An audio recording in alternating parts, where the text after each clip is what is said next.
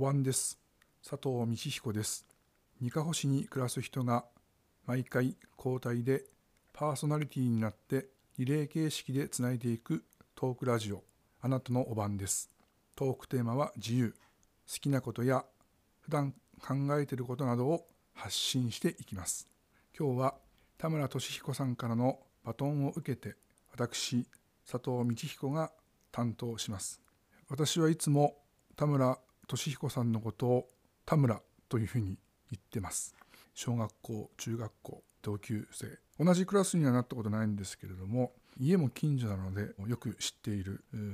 田村です。私たちはいわゆる年祝いということで集まってるんですけれども、2年ほど前に企画することがありまして、田村を幹事という形で、えー、お願いして準備等してきました。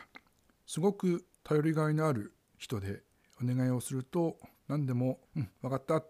いいよ」って言ってくれる、えー、すごくいい人です、えー、同級生からの信用も厚く「田村田村」と言えば何でもみんなお願いできるそういう存在であります。あなたのお番です。私は普段お寺に住んでいます。もっと分かりやすく言うとお寺の住職をさせていただいています。久方にある高岩寺というお寺で、えー、海水浴場のすぐ近くにあります。お寺の住職ですから普段はお寺でお経を読んだりとかお檀家さんと言われるいろんなお宅に行って、えー、お経を読んでおります。私は生まれもお寺でございましてずっとお寺で育ってきた人間でございます。ですのでお坊さんになったきっかけというのも父親が住職でございましたからその住職の姿を見て自然にあ自分もこの仕事を大きくなったらやるんだなというふうに思い高校を卒業してから仏教の専門の学校に行き何の疑いもなくそのまま修行あるお寺に行きました。それでその修行が終わって久方に帰ってきてまた久方のうちで坊さんとしての修行というか生活をしてきていたわけでございます。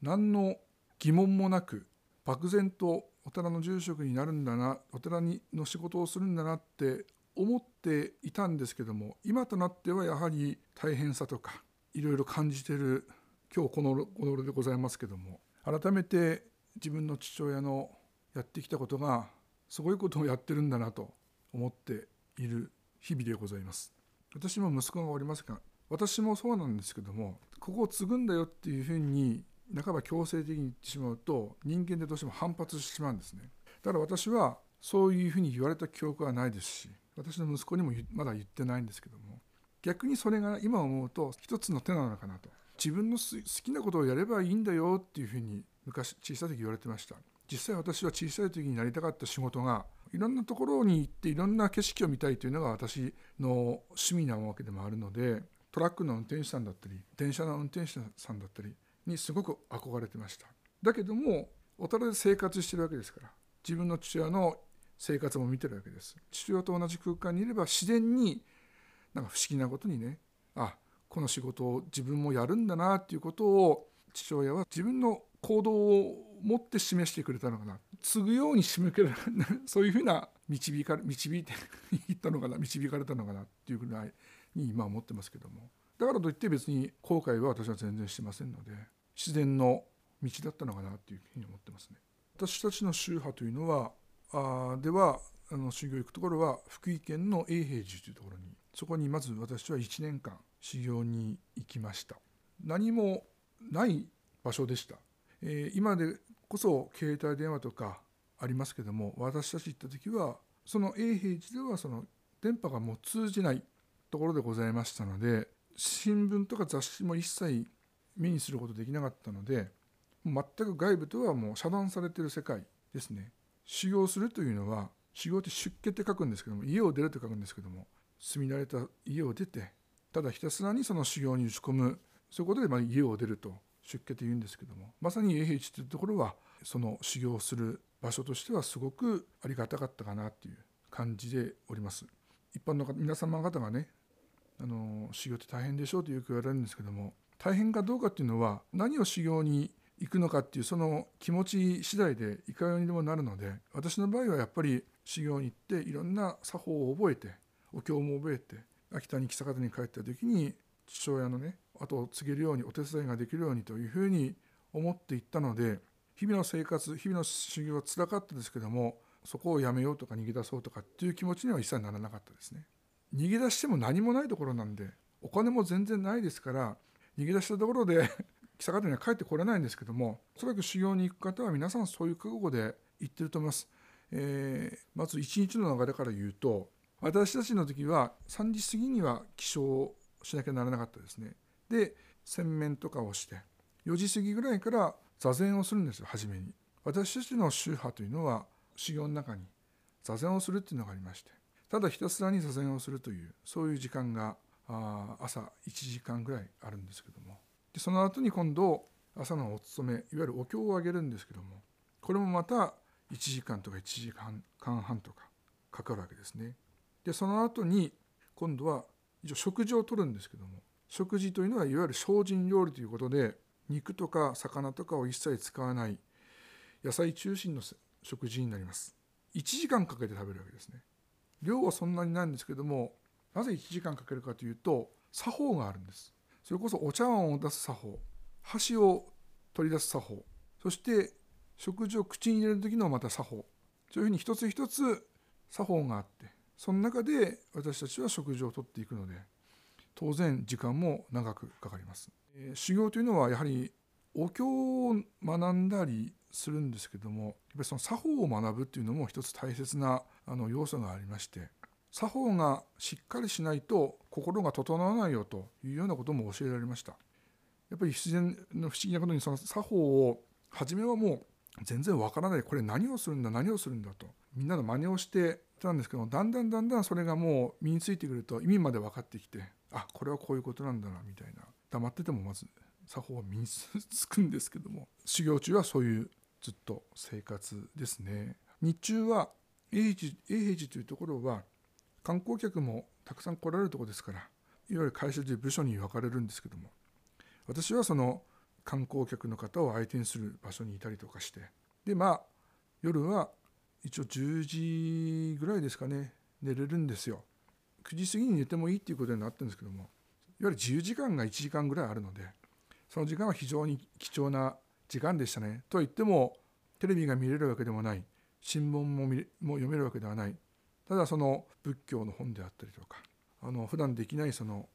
衣の,、ね、あの保守繕い物したりとかそういうのに時間を当ててましたけども。あとはそれぞれ全国から来てるお坊さん方がいますんで坊さんの卵ですね。将来の話ですね。自分の家に帰ったらこういうことをやるんだとか、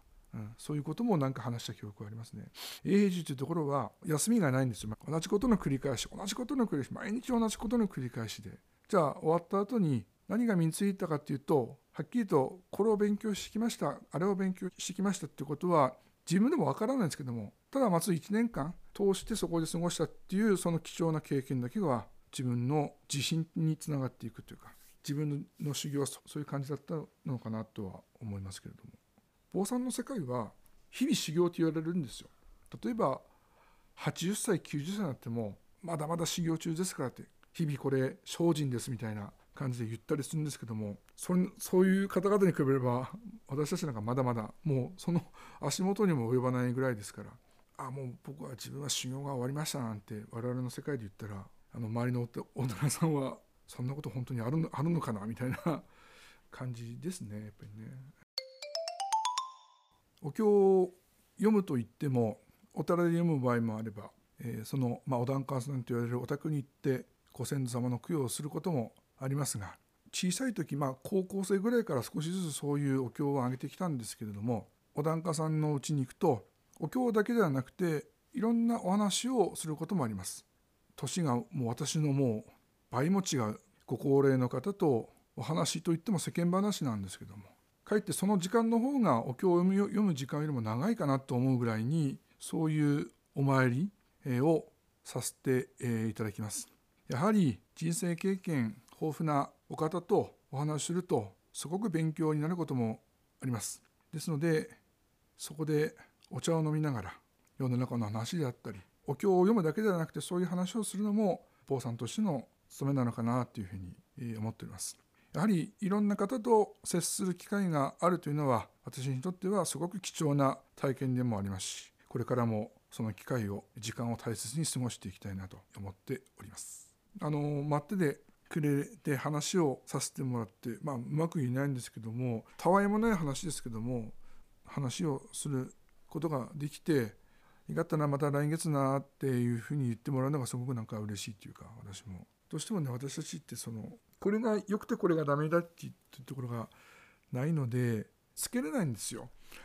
やっていがったなリアルタイムで思うことはあんまりないですね。結果的に後で次の日とか1週間後にああの時、うん、いがったんだべなみたいな そういう感じで思うことはありますけどもいがったと思ってくれてるのかなっていうところの自問自答ではあるんですけどもね。常に。いがったなお師匠さんと話でしていがったなって言ってもらえればすごくこれはこの上ない喜びっていうかね。だとは思いますよねなんかね、うん、私はもうまず普通の服を着て